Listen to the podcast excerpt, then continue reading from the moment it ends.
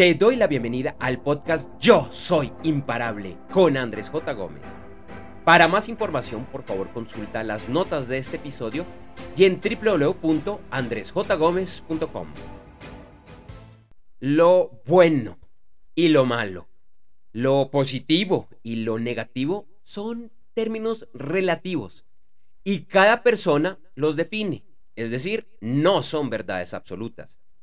Estas son solo algunas de las múltiples, de las tantas etiquetas que utilizamos para navegar nuestras vidas y con frecuencia dejamos que éstas controlen nuestra felicidad e infelicidad. En cualquier momento puedes redefinir las etiquetas de tu vida para que siempre sean positivas, realmente, siempre positivas. Incluso cuando antes esas mismas etiquetas te podrían traer, entre otros, tristeza, rabia y amargura. ¿Qué es bueno? ¿Qué es malo? ¿Qué es negativo? ¿Qué es positivo? La verdad es que son elementos totalmente relativos a la realidad de cada persona. Es cierto que quizás con algunas cosas puedas eh, lograr cierto consenso con, con un grupo de personas, especialmente si viven en la misma sociedad. Pero si empiezas a hacer esa misma pregunta en diferentes lugares del mundo, en diferentes culturas, te vas a dar cuenta que cada uno tiene su visión y que esa verdad absoluta sencillamente no existe.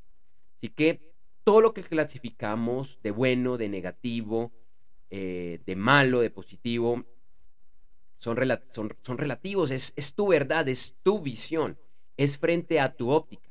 Y eso está bien, eso está aceptable. Como, como decía, estas, estas etiquetas nos ayudan a navegar la vida, nos facilitan la vida. Sin embargo, esas etiquetas también nos limitan o nos pueden llegar a limitar. Y lo más probable, como la mayoría de personas, es que te hayan limitado en el pasado. Quizás hay ciertas situaciones que identificas con, con algo negativo. Situaciones que puede que te hayan sucedido en el pasado o información que aprendiste de joven de tus padres, de tus abuelos, de tus amigos, otros familiares, de tus profesores, y que quizás sean cosas que nunca has vivido, pero que por alguna razón lo, ves como negativo, te causa tristeza, lo evitas a toda costa. Te voy a dar un ejemplo, un ejemplo sencillo, puede que el tuyo sea diferente, pero bueno, esto es algo que le puede suceder a muchas personas, y es que le tienes miedo al agua. Le tienes miedo, por ejemplo, a las piscinas, al mar, no te gusta, lo respetas mucho, pero puede que no tengas tan claro el origen de esto. Es factible que algo te haya pasado hace muchos años y por eso le tienes algo de miedo, pero pensemos en que eso no fue así y que fue algo que aprendiste nuevamente de, de tus padres. Incluso pensemos que a tus padres tampoco les pasó eso y lo aprendieron de, sus, de, sus, de sus padres, de tus abuelos. Pero pronto a tus abuelos tampoco les sucedió eso. Y lo aprendieron fue de tus bisabuelos. Y quién sabe cuántas más generaciones hacia atrás. Alguien en, esa, en, en este ejemplo de tu familia pudo tener una situación muy compleja que la vivió en carne propia o que la vio y le causó en su momento eh, tristeza, amargura. Y eso es válido. Lo que te quiero decir con esto es que esta es una situación que se, que se aprendió. En este ejemplo, como muchas de las etiquetas que tienes en tu vida, de porque yo considero que esto es negativo, porque esto me causa tristeza, porque esto yo lo evito a toda costa.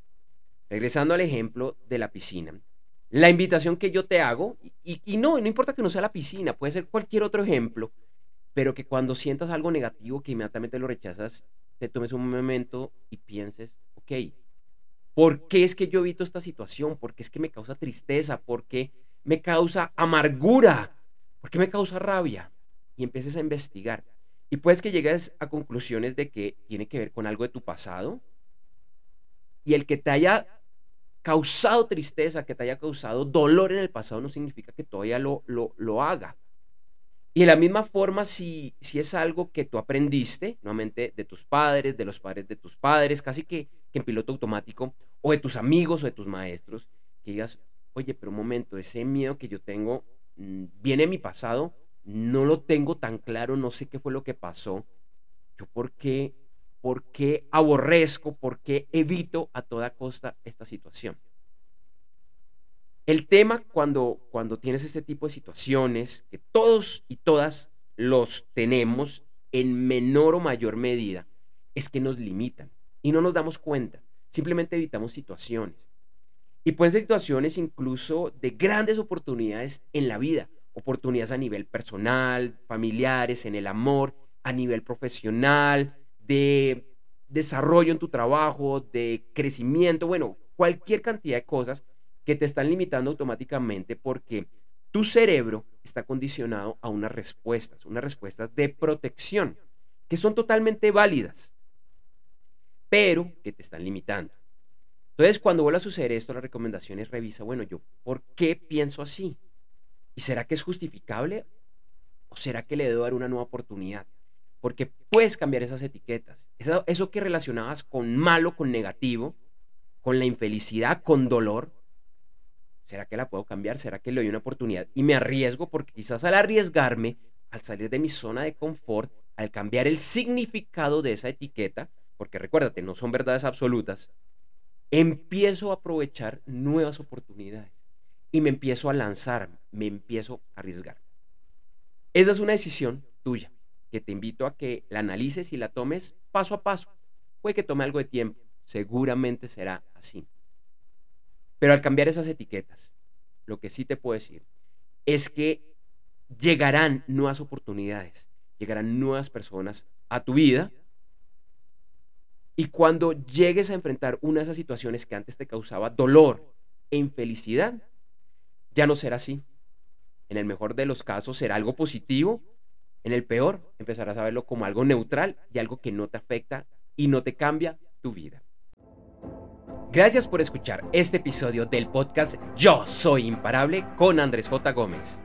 Te invito a que me sigas en redes sociales, en la que además encontrarás imágenes y videos con frases relacionadas a este episodio. En Instagram, LinkedIn, Facebook, Threads y X, antes Twitter, me encuentras con el nombre de usuario Andrés J. Gómez y en TikTok como yo soy Andrés J. Gómez. Si todavía no lo has realizado, por favor suscríbete a este podcast en tu directorio o plataforma favorita. Para más información, por favor consulta las notas de este episodio y en www.andresjgomez.com.